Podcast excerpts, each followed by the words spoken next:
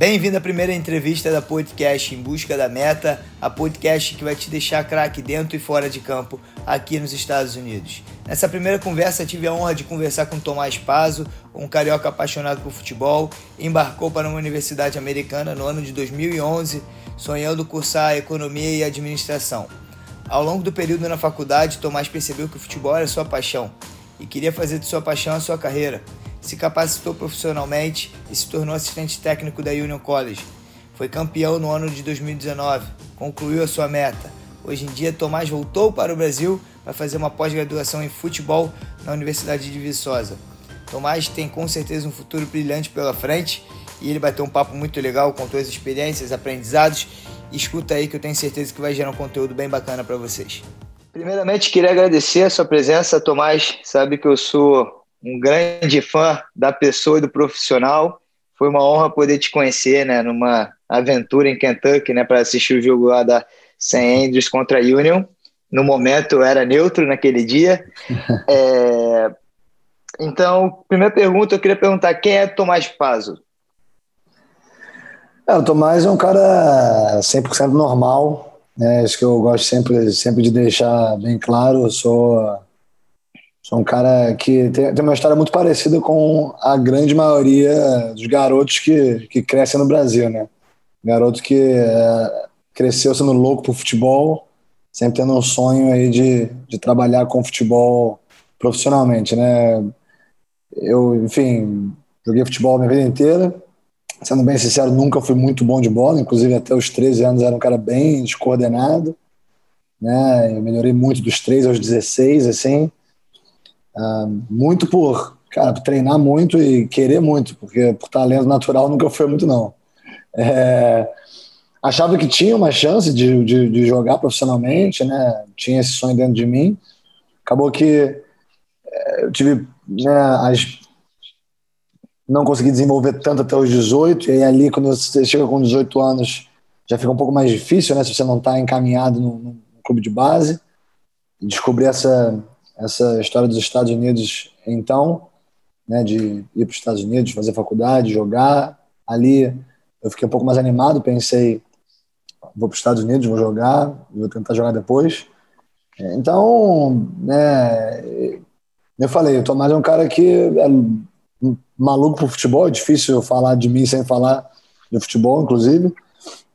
Mas, mas nem eu falei, é um cara 100%, 100 normal né, dando continuidade aí na, na, na, na, trajetória, eu cursei economia, né, achava que, bom, se eu não conseguisse jogar depois da faculdade, eu ia querer trabalhar com, talvez numa multinacional, usar minhas línguas, já que eu falo espanhol também, um, talvez trabalhar num banco, né, economia foi um assunto que sempre me, me interessou muito, então achava que era isso que eu queria fazer, mas economia, é, quando, como surgiu esse interesse em economia? Isso do Brasil, é, assim? É do Brasil, dia -dia? É, eu sempre achei uma, um assunto interessante, sempre achei um assunto interessante, achava.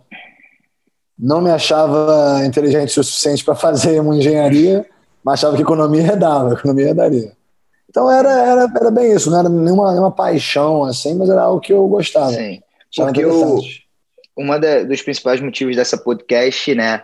Nós dois, eu acho que a gente vivenciou isso de vir aqui para os Estados Unidos, se graduar em uma coisa, mas depois achar outra paixão. Né? Hum. Facilitaria muito se a gente tivesse vindo para os Estados Unidos com essa ideia: vamos trabalhar com futebol? Vamos utilizar esses quatro anos né, de capacitação profissional, experiências, trabalho voluntariados, criar um networking. Né? No meu caso, por exemplo, eu descobri que era futebol no meu último ano da, da, da faculdade. Então foi um pouco é, tarde, talvez, assim, né? Deu tudo certo, mas se claro, começasse com essa ideia, né? Pô, quero isso, facilitaria muito, né, Tomás? Pô, com certeza. E eu acho que é um excelente caminho para a pessoa que quer trabalhar com futebol, você sair do país, né? Ainda mais com as oportunidades de graduate assistantship, né? Que nós dois tivemos, né?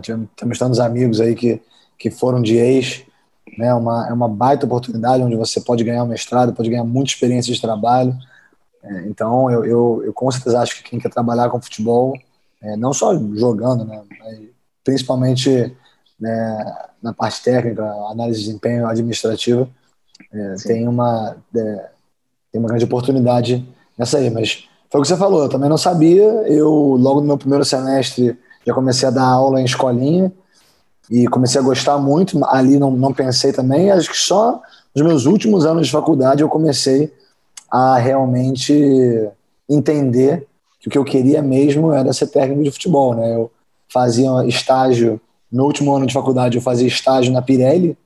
Eu tive essa grande sorte, tive essa, essa experiência que foi muito legal. Nem sei se eu já, já te contei isso, mas é, é, a sede norte-americana da Pirelli era em Rome, Georgia, onde eu fazia faculdade. Então, eu, eu consegui um estágio lá. Então, para mim, pô, perfeito, né? Fazer, tá me, tô, tô me formando nos Estados Unidos, estou estagiando numa multinacional gigante. O pessoal gostava de mim, queria, inclusive, eu continuasse por lá, iam tentar me ajudar com visto e tudo mais. Mas eu não gostava. eu não, me, não, não era algo que me dava prazer. E, ao mesmo tempo, quando eu dava aula na escolinha onde eu era professor, eu me amarrava, gostava muito de dar treino. Então, ali, né, nesse processo que eu descobri e tomei a decisão de, de investir na minha carreira como treinador. Mas Sim. já era muito tarde para tentar fazer educação física ou algo, qualquer coisa. Eu decidi Sim. me formar em economia, mas acabei conseguindo fazer um mestrado em educação física depois, o que foi, foi muito bom. Perfeito. Vamos voltar um pouquinho lá para trás, né? Como é que você se preparou ali, cara, para o TOEFL e para o SAT? Você já era fluente, já tinha aula de inglês? Como é que foi? Cara, não era nem um pouco fluente. Eu fiz inglês um, provavelmente desde os 12 aos 18 anos, mas eu era um péssimo estudante, não ia na aula, matava a aula o tempo inteiro para jogar futebol, copiava os deveres, passava ali, eu era um péssimo estudante, essa é a verdade. É, enfim, não, não dava valor. E isso não é culpa dos meus pais, meus pais sempre me incentivaram. Eu que realmente não dava valor. Então eu cheguei com 18 anos e não falava nada de inglês, cara, nada mesmo.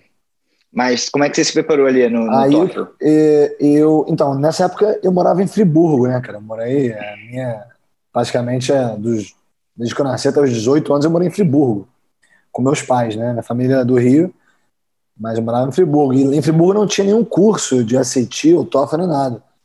Mas é que na minha época era, era né, acho que até na tua, era um pouco mais raiz, assim, né? Não tinha é, o YouTube era muito pequeno, não tinha curso online, não tinha nada. Então eu comprei o livro do SAT e comprei o livro do TOEFL. A moda antiga. A moda antiga. Mas eram os dois livros desse tamanho, mas eram bons os livros, eram muito bons. E aí eu achei no Rio um professor particular do TOEFL e um professor particular do SAT. Então isso me ajudou. Então eu vinha para o Rio uma vez por semana, fazia uma aula com cada um e eles me passavam muito dever, muita coisa, muito exercício. E eu ficava a semana inteira estudando. Meu pai fala até hoje que foi a primeira vez que ele me viu estudar. Sim. E, e aí, para rapaziada, para rapaziada que está ouvindo, você sai de Friburgo, venha para o Rio só para estudar para a prova, é. né? E também teve o lado do investimento, né? De contratar um professor particular para estar tá te ajudando ali nesse processo. Ah, é, com né? certeza. Não, então, Porque eu tive, tive apoio de meus pais, isso foi Sim. Essencial, né? Claro. Isso foi essencial. Mas, cara, eu... mas hoje, é, hoje, em dia tá bem mais barato, inclusive, esses cursos, porque hoje em dia Com tem certeza. curso online. É, não, hoje em dia tem muita ferramenta. No... O, o Pedro Derungs é um garoto aí que, que até participou do showcase agora, o moleque é muito bom, ele tem um, um curso chamado TOEFL para atletas, tá fazendo um maior sucesso, não é, não é tão caro e, e enfim, é, eu, eu, recomendo pra galera. Mas isso aí, isso aí que você falou, eu tive que fazer um sacrifício, né? Eu tive que. Sim. Minha avó morava aqui, eu ficava com minha avó, morava no Rio, ficava com ela, estudava, pô, eu tinha que estudar pra caramba, porque eu sabia que eu tinha que correr atrás do prejuízo. E aí consegui tirar 79 no TOEFL Bem e demais. SAT.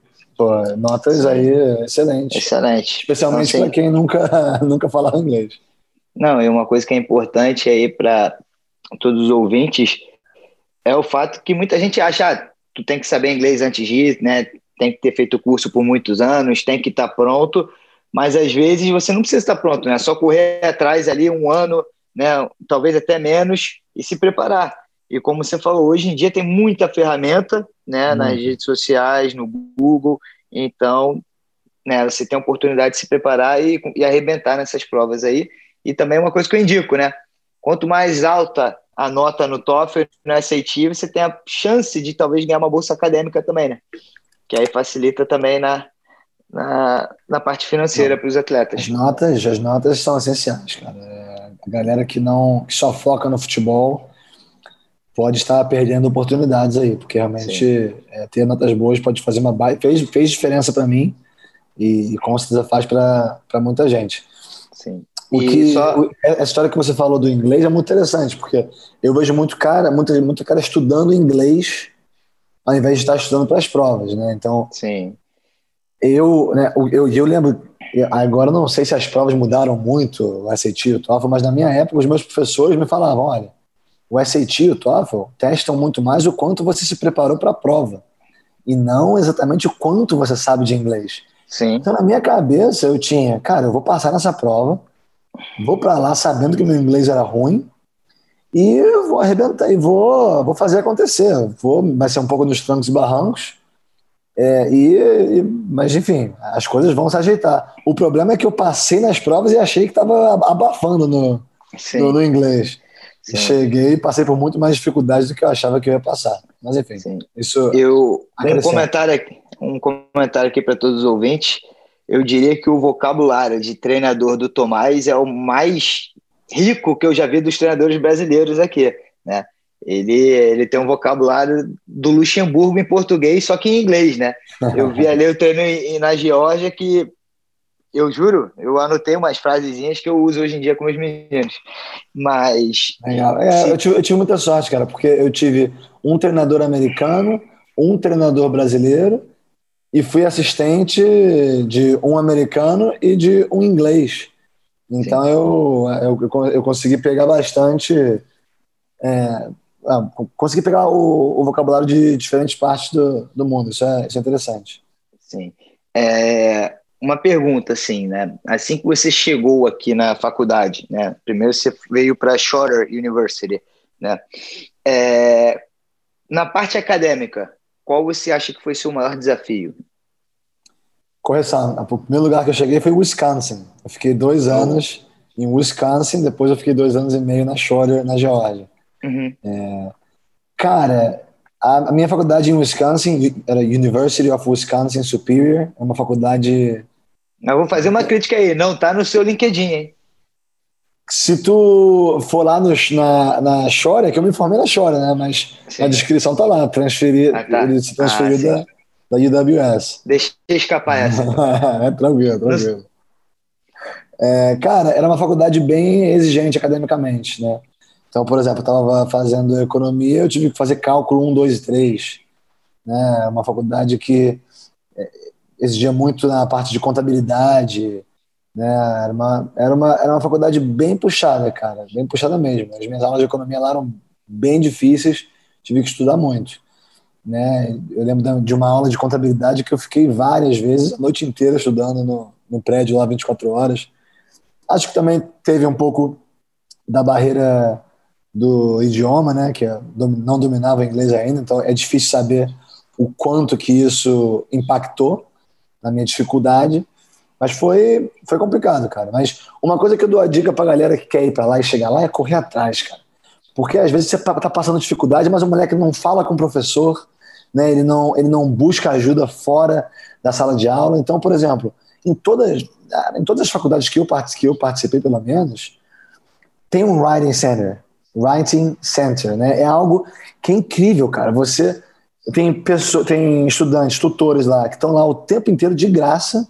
É só você chegar com um trabalho, eles leem o seu trabalho e corrigem para você.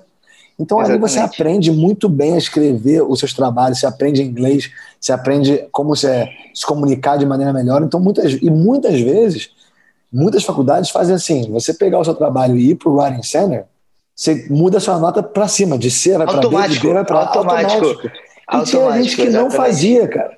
Mas eu, eu vou falar, eu, eu, assim, eu tinha um pouco, fazia. Eu tinha um pouco da resistência do Writing Center no primeiro momento, porque o meu inglês era muito fraco, né? O papai do céu me abençoou na nota do TOEFL, como você falou, eu estudei muito para a prova, para a estrutura, estrutura da prova, então me uhum. faltava vocabulário. Então eu ficava com muita vergonha de entregar meu paper, né? A menina olhava meu paper e eu falava, nossa, esse aqui não sabe escrever, né? Então, eu tinha um pouco dessa resistência. Entendi. Porém, como você acabou de falar, automaticamente a sua nota aumenta. Muitas né? vezes acontece. Se você, né? se você receber um D, você iria para o C. Se você receber um C, vai para o B. E do B para o A. Então é muito melhor você perder essa vergonha e ir lá entregar o paper e melhorar sua nota e aprender, ter a oportunidade de aprender, do que você entregar direto para o seu professor e sua nota se baixa. Né? Com certeza. A cultura do professor lá é claramente muito diferente. Eu fiz seis meses de faculdade aqui no Brasil. Né? Então, eu pude comparar um pouquinho como que era a faculdade no Brasil versus faculdade dos Estados Unidos. A minha impressão era sempre que aqui o professor bom era o professor aqui no Brasil, né? O professor bom era o professor durão que não, se você repetiu a minha aula, né? Isso é uma coisa positiva. Enquanto lá o professor, se você repete a aula dele, ele sente que ele fracassou. Então, no que tu vai falar com o professor, ele vai fazer de tudo para você passar. Ele vai te falar para você ir lá no, no, no, escritório dele, nos office hours, né, que são as horas obrigatórias que todo professor numa faculdade americana tem que estar no escritório para ajudar os alunos. Ele fala para você ir lá, ele te indica para o Writing Center, ele te indica, te indica para um tutor. Então, cara, o meu conselho para a molecada que quer ir para lá é vai na, é, dar essa raça, fala com os professores, porque isso vai, vai te ajudar muito na tua trajetória. Com certeza. E o que você falou é, é, muito importante, né? Que todo professor tem office hours, né? Então, se você tem dificuldade, se, por exemplo, você quer trabalhar na área do marketing, tu tem um professor de marketing que é especialista naquela área, vai no escritório dele, conversa com ele, pergunta quais os passos, quais estágios, né? Quais cursos online você pode fazer para se preparar para o mercado, né? Porque, como eu falei no início da podcast, o meu, a minha maior intenção aqui nessa podcast é poder mostrar os passos de pessoas de diferentes áreas profissionais que eles tomaram para chegar onde eles estão hoje em dia, né? Preparar os alunos, como você disse também, você não teve esse acesso, você não teve esse conteúdo antes de vir, né? Você vai a gente veio um pouco no escuro, né? Então poder mostrar um pouco, né? Iluminar o caminho para os ouvintes é, é a principal meta. Então usa o Writing Center, né? Vai conversar com o professor, já são duas lições aí dessa podcast até agora, mas tem muito mais por vir. Então, vamos seguir adiante, Thomas. É, na parte esportiva, como é que foi? Né, o nível técnico, a parte física, como é que você acha? Como é que foi a interação do treinador com você? Né, conversava bastante ou era aquele cara mais distante? Como é que foi? Cara, eu tive, eu tive bastante dificuldade assim que eu cheguei né? Eu não falava inglês, o meu treinador era americano, não entendia nada do que ele falava, não entendia muito bem o, o que ele o que ele queria com o time, mas ao mesmo tempo eu cheguei, eu era uma, um cara, eu hoje em dia tenho a maturidade de olhar para trás e, e, perceber isso, mas eu era um cara extremamente infantil, era um cara extremamente mimado, essa é a verdade. Eu achava que eu tinha o direito de jogar, que eu estava ali, que eu que eu deveria jogar, que eu deveria ser titular absoluto, porque eu sou brasileiro, porque eu estou aqui. Essa era a minha atitude Infelizmente, na época eu não achava que era assim, mas olhando para trás eu, eu consigo perceber os meus erros, eu consigo reconhecer os meus erros. Então acho que eu tive muitas dificuldades também por essa atitude que eu tinha, e, e tem muito brasileiro que chega assim. E eu queria muito que alguém tivesse me falado isso antes de eu ir. Né? O nível lá, a gente. Eu acho que hoje em dia nem tanto, mas ainda existe um estigma de que o nível universitário ah, é um monte de caneludo e eu sou brasileiro e eu vou me dar bem. Não é essa a realidade. Não é essa a realidade. O nível universitário melhora a cada ano, porque mais e mais garotos do mundo inteiro que não conseguem entrar numa categoria de base e trilhar um caminho profissional, eles veem a oportunidade de fazer faculdade com bolsa nos Estados Unidos com excelentes olhos. Então, todo moleque de todo o país. Hoje em dia, essa, essa informação tá, tá é, ela tá aí para o mundo inteiro. Então o nível está cada vez melhor. Eu cheguei, me impressionei com o nível, né? Então tive bastante dificuldade no meu primeiro ano. Tive alguns embates com o treinador que eu achava que ele estava errado, olhando para trás era tudo eu, né? Então, enfim, amadureci muito nesses dois primeiros anos. Eu, eu não joguei minha segunda temporada, dei red shirt porque me machuquei. E aí explica, explica, explica o que é red shirt aí para a galera também. Bom, você nos Estados Unidos você tem quatro na, no sistema universitário você tem quatro temporadas para jogar em cinco, então quatro temporadas em cinco anos de faculdade, né? Então você faz cinco anos de faculdade, você não pode jogar cinco, mas você pode jogar quatro desses cinco. Então você pode não jogar o primeiro, jogar os últimos quatro, que é o que muita gente faz, ou jogar os primeiros quatro, não jogar o último, enfim, né? E então lá muita gente faz isso quando se machuca, por exemplo, se machuca antes ou logo no comecinho da temporada, você consegue pegar esse red shirt. Então eu me machuquei no spring de 2012, então a temporada de 2012 no fall, né, em, me machuquei em fevereiro, em agosto, quando, já, quando a temporada eu não estava pronto para jogar, então decidi dar o red shirt e não joguei. E aí me transferi, o técnico manteve minha bolsa, que mostra que ele era um cara muito legal e, e no, no, fim das contas ele manteve minha bolsa e me transferi para a Shore University, onde eu joguei minhas últimas três temporadas com o Paulo Neto, que foi uma, o melhor técnico, técnico que eu já tive na vida, minha maior referência, né, como, como profissional na, na área. Né? Eu considero ele um mentor, assim, um nível técnico, uma, uma percepção do jogo sem igual, né? uma atenção ao detalhe, uma, um entendimento das, de todas as partes, né? a parte física, tática, técnica, psicossocial do jogo, assim, que realmente me moldou como, como treinador. Né? Eu, brinco, eu brinco com o Shaw, meu, meu, meu ex-chefe na Union, que a gente só dá treino do Neto, né? porque ele também foi jogador do Neto. Então, todos os meus treinos vêm do, do Paulo Neto. E o Neto também trabalhou na Union, né? Se não estou enganado. O Neto jogou na Union, é um dos uhum. melhores jogadores da história da Union, foi assistente da, da, LMU, foi uhum. técnico da Cumberland, técnico da Shore, técnico da St. Francis. e do Knoxville Force, né? Knoxville Force, exato, é onde ele treinou o Shaw. Liga de verão. E agora ele, tá, ele é diretor técnico do West Florida Flames, um clube gigante na Flórida. Um abraço aí pro Coach Neto. Se Deus quiser, ele escuta, né? Tá vendo, tá vendo essa moral do Tomás, né? Pô. Então, de certa forma, só para concluir o assunto aí do Paulo Neto, é, você acha que ele teve uma influência na sua escolha ali em trabalhar em futebol? Com certeza. Porque a paixão que ele mostrava pelo jogo é uma que eu nunca vi na minha vida. O cara vivia o futebol de maneira impressionante, coisa que eu acho que nem eu consigo fazer. Eu não vi o futebol tanto quanto ele vivia, mas aquilo me inspirava com certeza, cara. Aquilo me inspirava. Eu ele começava, eu, eu, ele sempre me ajudou com meus treinos, né? Na época que eu estava dando treino na escolinha, eu perguntava para ele, ele me ajudava. E até hoje, cara, quando eu me encontro com ele, faço perguntas e pego dicas, que ele me, me, me dá dicas ali, eu, eu sinto essa paixão, assim. Isso, isso é paixão por qualquer coisa é contagiante, né, cara? É então, é contagiante. Com certeza. Com certeza. Ele, ele, mais o Gabriel Mosini, que foi o cara, é o primeiro cara que me deu uma oportunidade para treinar, para dar um treino de, de futebol, mais as minhas experiências em escolinhas diferentes, meio que é, construíram esse, essa, essa minha vontade de, de, virar treinador de futebol. Eu li um livro que você também leu, né? O livro Outliers, né? Que diz muito que para você né, ter sucesso em uma área, ser o melhor da sua área, né? Você tem que ter 10 mil horas de prática e dá inúmeros exemplos, como os Beatles, né? Como Steve Jobs, entre outros é, em um momento da minha vida eu perguntei, eu pensei, né, quando eu decidi vir para o futebol, eu pensei, quantas horas eu tenho com futebol, né? Praticamente a minha vida toda. Quantas horas eu tenho com qualquer área do business? Pouquíssimas horas, entre outras. Eu falei, o futebol sempre foi minha vida, né? Como é que eu, eu, eu deixo o futebol de lado e vou para outro mercado, né? Tem um exemplo também do Tauan Salgado, que ele diz que ele que ele também sempre foi apaixonado por futebol, mas tentou trabalhar em outra área profissional. Ele falou que ficou três meses no emprego e queria se matar, né? que não aguentava mais ficar longe do futebol. Então, acho que para todas as pessoas que viveram futebol por muito tempo é difícil, né? Esse momento de separar e seguir outra carreira profissional e não ter o futebol no seu dia a dia.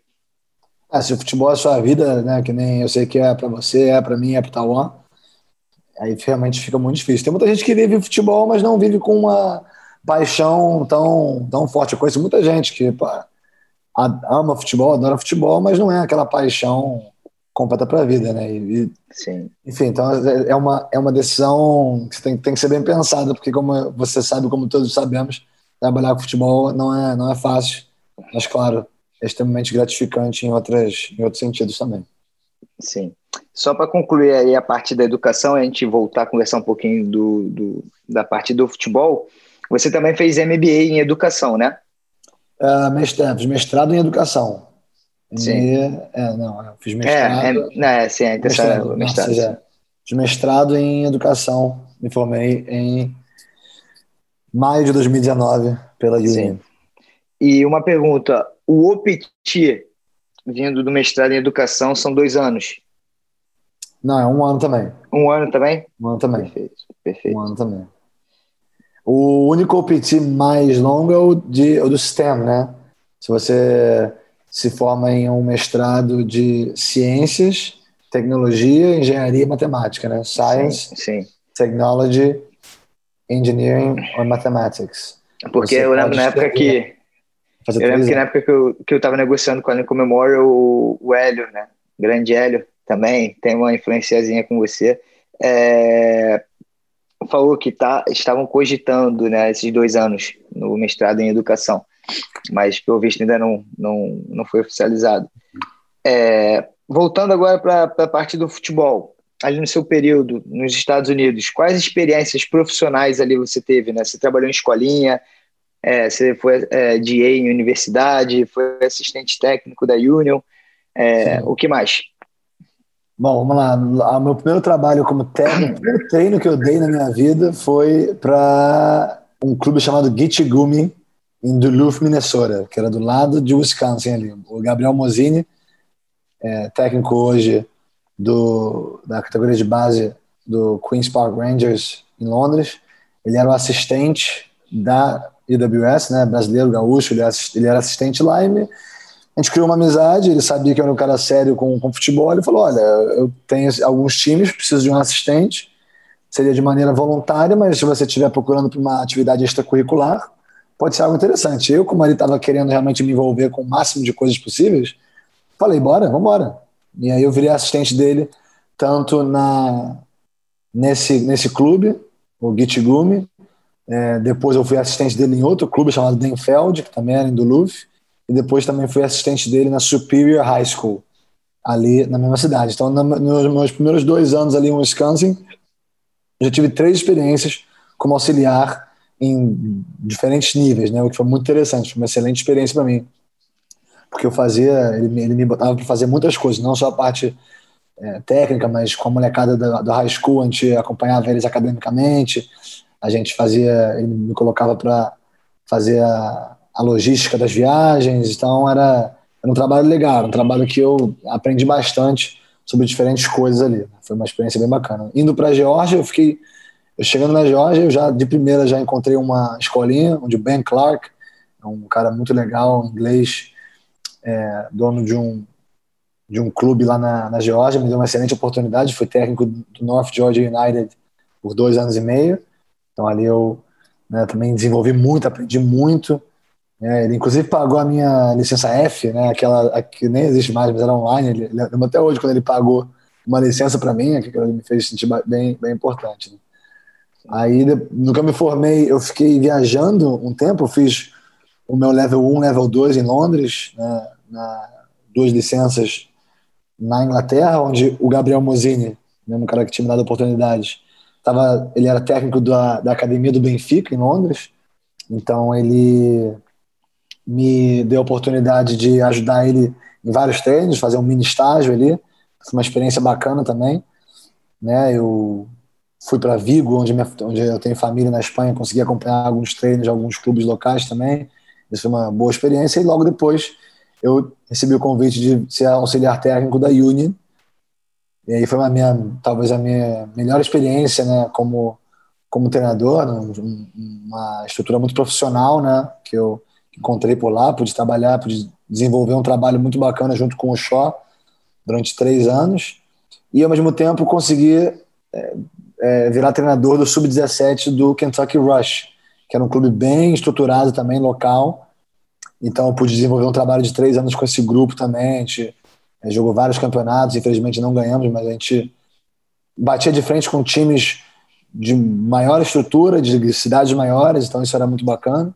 E com a Union eu consegui, a gente conseguiu ser campeão da conferência em 2019, que né, foi tá com certeza o highlight da, da minha trajetória lá, né?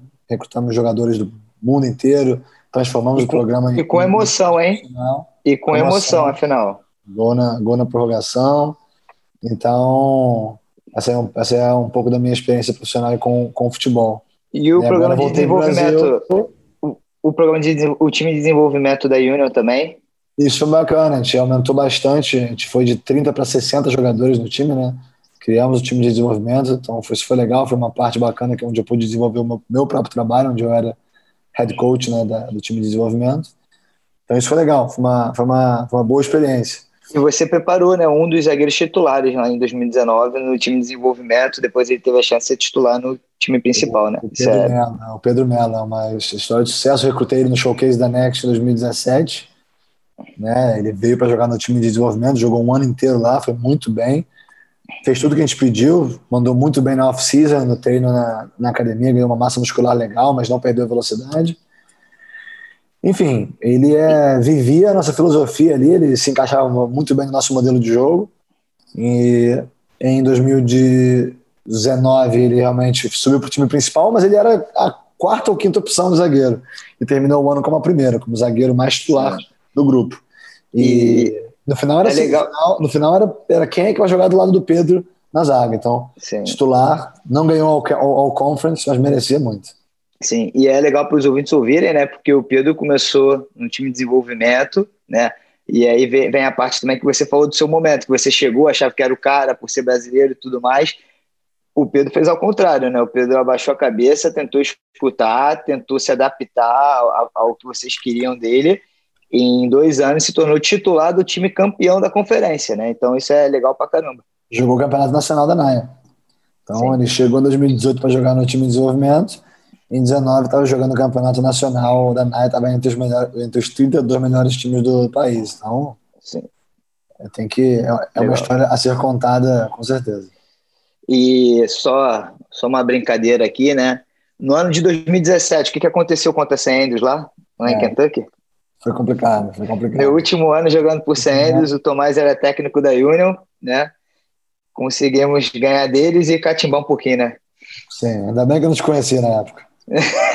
Também dá para a gente criar uma, uma amizade depois. Sim, não, perfeito. E seria legal se você tivesse na Union esse ano, se a Union tivesse jogado a conferência, que aí teria, né? Eu estava trabalhando nessa end e você na Union ia ser um confronto bem legal.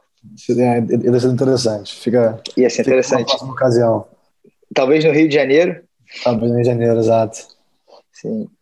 E movendo adiante, Tomás, é, então nessa experiência sua ali no college, né, na parte acadêmica, na parte esportiva e na parte pessoal, né, que você aprendeu também o espanhol, né, provavelmente se relacionando com pessoas né, da, de origem hispânica, é, o que você talvez teria feito diferente durante seus quatro anos ali na faculdade?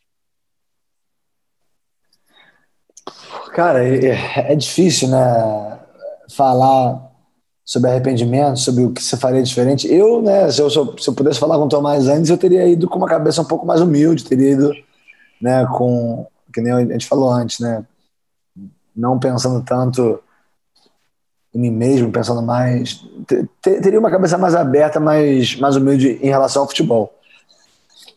Mas ao mesmo tempo é difícil falar que, se, que, que eu faria isso, porque a minha mudança para a Geórgia foi tão boa, me dei tão bem lá, que é, que é complicado, né? Sim. Mas, mas é só essa mudança um pouco de, de atitude no início. Acho que depois. Uhum. Né, é fácil para. É muito fácil falar depois. Agora, com é, certeza, né? E você aprende com, com a experiência, né? Você aprende com a experiência. experiência. Olhando para trás, eu gostaria talvez de ter feito educação física ou um gerenciamento esportivo. Sim. Mas que nem falar. Falar depois é, é muito. É muito, muito fácil, sim. É Não, fácil, mas é cruel, e, mas, é, mas é mas é normal também você, Sim, você fazer essa, essa brincadeira. O que eu acho assim muito nobre e para mim é gratificante é tentar usar esse conteúdo aí como uma forma, né, para para que os ouvintes parem, pensem na exatamente qual carreira que eles querem seguir, para que, evidente, como se for, é muito fácil falar agora, né? Mas talvez se eu escutasse alguém falando exatamente o que você falou agora, que, né, que você foi para economia, mas aí viu que a paixão era o futebol, e você teve várias experiências, né? Trabalho voluntariados para chegar onde você chegou hoje em dia, né? É, talvez eu repensasse, eu pensa, pô, eu acho que é futebol que eu, que eu quero trabalhar, né? Então vamos buscar um curso que seja relacionado, né? Então, para que, evidentemente que não dá para a gente mudar todo mundo, né? Essa decisão parte de cada, cada ouvinte, mas pensa, né, legal, o que, que você quer fazer na sua vida, né? o que, que você quer acordar todos os dias e pensar, nossa, eu tenho que fazer isso hoje, né? Então, isso aí é, é uma dica aí do Tomás. E outra coisa, né? O Tomás fez vários trabalhos voluntariados, né? Então, não vai achando que você vai chegar aqui, ah, porque você é brasileiro, você vai trabalhar num clube e você vai estar ganhando mil, dois mil, três mil dólares, né? Às vezes você tem que dar os primeiros passos. Chegar até é, lá é lenha. Pra, é lenha. Uhum. Né? É, é complicado. E, e a realidade né, das grandes, da maioria das faculdades pequenas é, é um salário nem tão vantajoso assim, né? Às vezes, como você sempre disse para mim, né? Eu também tive esse, esse, essa situação há pouco tempo. É o dinheiro ou é, é a paixão que te move, né? Porque trabalhar com futebol nem sempre você vai estar ganhando o que você poderia estar ganhando em outra área, né? Então você tem que pensar nesse lado também. Com certeza, cara. Com certeza. É... E, e, claro que cada um tem a sua situação, né? Tem gente que tem necessidade, que precisa pensar no dinheiro. Se, Com certeza. Não tem, não tem outra escolha. E aí eu entendo perfeitamente. Mas se você tem a opção de não pensar tanto na parte financeira, a minha, a minha, o meu grande conselho é você pensar nas experiências que você pode ganhar e que vão te ajudar no futuro, né? Pensar, às, às vezes, só no dinheiro é, é, algo muito imediatista, né? Uma Sim. coisa que eu esqueci de contar foi depois da formatura, na real, eu fui para Califórnia, né? Foi um período também que foi muito importante. Eu queria mim. conversar isso, pô. Trabalhou ah, com açaí na, na Califórnia. É, pois é. Eu, eu, eu, até esqueço, eu fiz tanta coisa nos Estados Unidos que às vezes eu pulo algumas coisas. Eu fui para Califórnia para trabalhar no Batuba Açaí, uma, uma, uma, empresa muito legal de açaí lá na, na Califórnia, tá em diferentes lugares da Califórnia. Mas eu também era técnico consegui um trabalho de técnico numa escola, São Luís Obispo High School, e no São Luís Obispo Soccer Club. Então eu trabalhava, tinha três empregos e era uma loucura. Mas, e além disso, eu consegui, o que foi algo muito importante para mim foi acompanhar alguns treinos do Steve Sampson na Cal Poly, uma faculdade de divisão 1. O Steve Sampson era o técnico lá, para quem não conhece, ele foi o técnico da seleção americana na Copa de 98. Então, um cara que claramente tem um, tem um nível. o cara trabalhando numa Copa do Mundo, né? É, claro. é diferente, claro. Sim. Então, é, esse período foi muito legal porque eu consegui, né, usei o OPT e é algo que é uma, uma dica que eu posso deixar aqui também. Eu acho que o OPT é uma, é uma oportunidade incrível e eu acho que todo, todo moleque brasileiro deveria explorar. Né? Para quem não sabe, o OPT é um visto de trabalho após sua formação. Né? Se você se forma na faculdade, você pode aplicar para o OPT e ganha um ano de visto de trabalho na sua área de estudo. Né? E depois, se você quiser fazer o MBA, você pode fazer o MBA e aí você ganha mais um ano de OPT. Né? Mas aí conclui aí todos, todos os diplomas, já, todos os diplomas. Não, então, isso é algo que é, é, eu descobri tem pouco tempo. Se você se forma no Junior College, você ganha o OPT também. É, então, não sabia? É, não sabia. Ó, isso é tem conteúdo legal aí para vocês, rapaziada. Junior College, aí. Junior College, você ganha o OPT, que é. A gente fala de trabalho, mas na real é é, se chama Work Permit, né? Que é uma carteirinha que te dá permissão de trabalhar por um ano. Então, Sim. É, na, quando você se forma no Junior College, você ganha. Quando você se forma no, na faculdade, você ganha um ano. Você ganha, você se forma no mestrado, você ganha, e doutorado você ganha também. Então, são é, quatro. Algo, né? algo, bem, bem interessante. Sim. Mas eu, eu, digo que é, que é muito interessante porque você, por exemplo, eu tava já, tinha morado em Wisconsin, morado na Geórgia, queria muito ir para outro lugar, conhecer mais um lugar. Podia ir morar um ano na, na Califórnia, algo que eu sempre quis fazer. Escolheu, escolheu o lugar mais barato dos Estados Unidos, né, para juntar é. o dinheiro. pois é, realmente, podia ter juntado mais se tivesse em outro lugar, mas sempre quis morar lá, então foi, foi uma realização de sonho por isso, assim. Mas também você cria novos contatos, vê, tem novas experiências. Então eu ali foi um ano muito bacana, cara, onde eu, onde eu morei num lugar sensacional, conheci muita gente legal, né? Comecei a fazer jiu-jitsu, uma, uma, uma, paixão que eu tenho até hoje, então né, sou grato a, a, ter morado na Califórnia por isso também. Então ali também consegui trabalhar com todos esses em todos esses lugares e juntar uma grana legal para poder viajar depois. Eu sempre quis fazer isso. Eu viajei sete meses depois, fui para 14 países em sete meses. Né? Fiz esses estágios que eu, que eu comentei antes tudo mais, e isso só foi possível graças à grana que eu tinha salvo lá na, na Califórnia. Então, e isso através do OPT, né? Então isso aí serve para a galera ouvir. Com certeza. Que Não, eu acho que em qualquer área que você queira seguir, né, ainda mais no futebol, em algum momento é legal você fazer um capitalzinho, né, que não seja muito, mas que seja uma reserva, né? Claro. Se você conseguir, evidentemente, juntar uma grana legal, você tem a possibilidade de viajar, né, adquirir experiência em outros lugares na área que você quer trabalhar e te dar uma relaxada, né? Porque quando você está precisando né, fechar o, o, o orçamento para o mês para pagar aluguel, para pagar isso, fica difícil, né? Você não tem a tranquilidade. Então, eu, eu indico aí para a galera, use o OPT para juntar uma reservazinha, né? Depois, se vocês tiverem interesse, faça um MBA, você vai ter a oportunidade de fazer outro OPT ali na frente, né? Eu pulei, né? Eu pulei o OPT do, do da faculdade.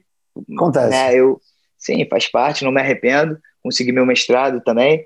Então, essa é a dica aí para a galera. E, Tomás, só para encerrar, assim, é, a parte do futebol, né, que no último, a última parte do podcast é um bate-bola, vou te fazer perguntas simples, é uma respo resposta curta, né? É, só para encerrar aí, você como um treinador, quando você foi treinador de college, beleza? É, o, o que você buscava no atleta quando você viu o highlight, quando você ia no showcase, o que, que você buscava ali no atleta? um pacote completo. Né? Isso era algo que a gente sempre conversava muito. Que nem eu falei antes, é, é muito garoto querendo ir para os Estados Unidos. Ainda mais quando você ganha uma conferência, a quantidade de moleque que quer vir para a sua faculdade aumenta ainda mais, né? Então não adianta só o moleque ter, ah, o moleque bate muito bem na bola, mas não marca. Não dá.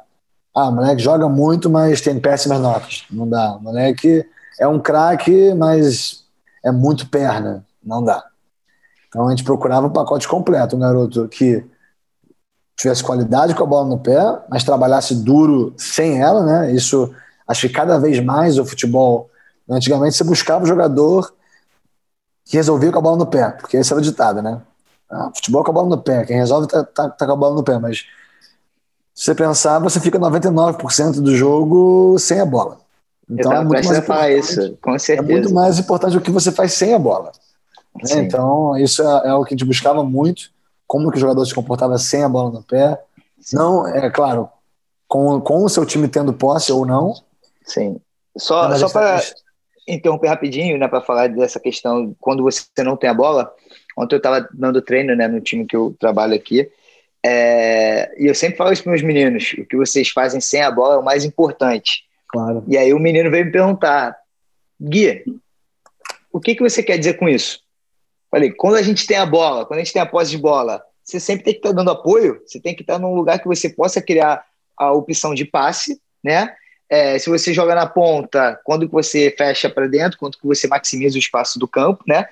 E quando você não tem a bola, quando a gente está sem a bola, você tem que estar na posição certa, né? Fechando é, é, o meio, né? Você tem que estar na, na sua posição tática a colaborar com o time, né? Porque o time é feito por indivíduos. Se você está no lugar errado, você está criando a possibilidade deles quebrarem a nossa linha. E aí ele falou: Ah, agora faz sentido. E aí eu via que ele ficava pensando: onde que eu tenho que estar, o que eu tenho que fazer quando ele não tinha bola. E isso é muito legal, né? Ainda mais na formação é. do atleta. Não, isso é muito importante. Você fazer o garoto pensar o jogo é, é metade do, do, do trabalho, né? Você falou, você estava falando de, de movimento sem a bola e não sabia o que aquilo significava, que é normal. Então, você tem que fazer o garoto pensar o jogo antes dele, dele jogar, né? Com certeza. Então, era isso, cara. A gente buscava o garoto, mais uma vez, com as características é, técnicas e táticas. Um garoto bom menino, né? A gente fazia uma entrevista, algumas entrevistas pelo Skype, se a gente, se a gente não sentisse que aquela energia batia a gente não levava, tinha que ser bom menino e tinha que ter boas notas, né? Sim. Porque a gente, a gente prezava todos esses pilares. Claro. E a última pergunta antes do nosso bate-bola, qual foi, assim, não podia dizer, não um problema, mas qual foi o maior desafio com os atletas brasileiros que você trabalhou aí na faculdade? Olha, em geral, eu, eu, eu fui muito feliz né, com os brasileiros que eu levei para a Union. Assim, é, tenho pouquíssimas reclamações, a grande maioria foi bem, tem uma ótima relação com, com, com, todos, então, assim, não tenho muitas reclamações, não. Né? Eu logo de primeira, é, acho que é, é muita questão de você respeitar, né? Eu, eu cobrava muito deles, mas eu acredito que eu respeitava todos eles. Então, quando você dá respeito, você ganha respeito, né? Geralmente é assim que, que funciona. Acho que, em geral, o brasileiro tem um pouco de dificuldade com essa parte do, do jogo, a parte tática do jogo. Acho que tem muito brasileiro que vai para os Estados Unidos que não jogou tanto campo de 11 assim. E é, é, é, é realmente um futebol muito diferente, né? Então, acho que a intensidade do jogo, né? O, o, o futebol no Brasil ainda, ainda é muito romântico, ainda é, não, é, não é tão físico, né? Muita falta que no, nos Estados Unidos, né, mas nem falta no Brasil seria cartão amarelo, sabe? Então, Sim. acho que ter, eu, eu sentia essa dificuldade com o brasileiro. Parte tática, principalmente na, na parte defensiva e com a fisicalidade do jogo. Sim. Mas, mas enfim, mas eu fui muito, fui muito feliz com, com todos os brasileiros que eu, que eu levei para lá. Um grande abraço para todos eles. Não, eu acho que é importante essa pergunta para o cara que está ouvindo falar, pô, eu tenho que talvez me ajustar isso, né? Começar a pensar de agora, né? A parte tática, como é que é, como é que é o estilo de jogo. Vai assistir o jogo, né? Tu joga de ponta, vê o que, que o ponta tá fazendo dentro de campo, né? O que, que ele erra. E aí ele começa a criar o conhecimento, né? Tá mais é, pronto para quando chegar aqui mandar bala. Tem que ser um então, estudante perfeito. do jogo. O, o, o jogador hoje tem que ser um estudante do jogo. Se você não é um estudante do jogo, você vai ficar para trás eu vi ali que eu não ia conseguir ser aceito na Union, porque tu falou que se bater, bola, bater bem na bola e não marcar, não, não ia conseguir bolsa. Ainda bem que eu fui para St. Andrews. é, mas então vamos pro bate-bola aqui, o Tomás. É, qual é o seu lugar favorito nos Estados Unidos? Você não pode falar Barboville, hein? É, pô, essa que eu ia falar. Cara, acho que São Luís Obispo, onde eu morei na Califórnia. Perfeito o que você mais gosta daqui quando você vivia aqui nos Estados Unidos? A, a ética de trabalho. O que você menos gostava? O clima. Sua comida favorita americana? Putz, essa é a mais difícil de todas. Os americanos, a comida dos americanos, com todo respeito a eles, é cozida, mas a coisa mais gostosa que eu sinto falta é ranch. Ranch era a coisa mais gostosinha que eu, que eu, que eu sinto falta. Aí botava na salada, né? Ah, é, botava qualquer coisa, qualquer coisa ficava bom. O que, na época que você vivia aqui, o que você mais sentia falta do Brasil? Sem ser a família. É, sem, sem dúvida seria a família e, e, e, é, e Essa a... resposta é meio óbvia, né? É, mas acho que o calor humano em geral, assim. O que não pode faltar para quem está na busca da meta? ética de trabalho. Perfeito. Tomás, obrigado demais aí pela conversa. Uma honra poder falar com você. Esse foi o primeiro episódio da podcast Em Busca da Meta. E uma última coisa, né? Para todo mundo que está ouvindo essa podcast, o que você indicaria assim, né, nesse processo e na chegada aqui nos Estados Unidos, que não pode faltar de forma alguma, né? Você falou ética de trabalho, mas o que mais, assim? Cara, essa é, para mim, eu falei ética de trabalho porque você tem que entender, você tem que ter a, a disciplina de, de que é necessário trabalhar né? é necessário é, ser disciplinado e, e, entender o que as consequências que vêm com isso, né? Então, para mim, isso é, isso é muito necessário. Agora, de resto, cara, é você estudar, ler. Pô, eu, eu adquiri o hábito da, da leitura muito tarde na minha vida. Acho que o quanto antes a pessoa começa a ler mais, ela, ela, ela se desenvolve em todas as áreas da, da, da vida dela. Então, é, buscar informação hoje em dia está tão fácil, tem tanto podcast legal, tem tanta vídeo no YouTube legal, tanto livro bacana, livro em PDF, enfim, né, acho que buscar informação está sempre querendo melhorar, né, e ter, manter uma, uma mente aberta e trabalhar duro, cara, ter, ter essa ética de trabalho que usa, que o, é, é, talvez a coisa que eu mais admire na cultura americana. Se você faz isso tudo, eu não vejo por que você, você não chegaria onde você quer chegar. Onde, onde há um sonho, existe um caminho. Exatamente. Muito obrigado. Eu acho que essa podcast aí tem um conteúdo bem bacana para todo mundo. Espero que isso aí tenha gerado é, conhecimento para todos os ouvintes e uma honra poder estar conversando contigo. E mais uma vez, né, o Tomás é uma pessoa que eu admiro não só pessoalmente, não é clichê, mas tanto profissionalmente também. Valeu, Tomás. Obrigado, hein? eu que agradeço o convite, curti muito. É, no futuro aí, quando tiver mais alguns episódios, se pensar em outro tópico, só me, só me chamar que eu volto aí. A gente fala de outro tópico, se quiser falar de educação mais, ou se quiser falar mais de tática, mais de futebol, estou sempre aberto. Eu também já te admiro muito, é um grande, grande amigo e, e grande profissional. Então, tamo, estarei sempre na, na torcida por você. Um grande abraço para todo mundo que está ouvindo a gente aí. Obrigado pelo convite. Foi o primeiro episódio junto do Tomás Pazo. Eu espero que vocês tenham gostado, espero que tenha gerado conteúdo bem bacana, que vocês tenham uma noção melhor do que é ser um estudante atleta, quais as possibilidades e também os desafios que vocês vão ter aqui nesse primeiro momento e ao longo dos quatro anos na faculdade. Se ficou alguma dúvida ou se você quer me dar seu feedback, manda uma mensagem no Instagram que eu vou te responder. A gente bate esse papo por lá, tá bom? Vamos juntos em busca da meta.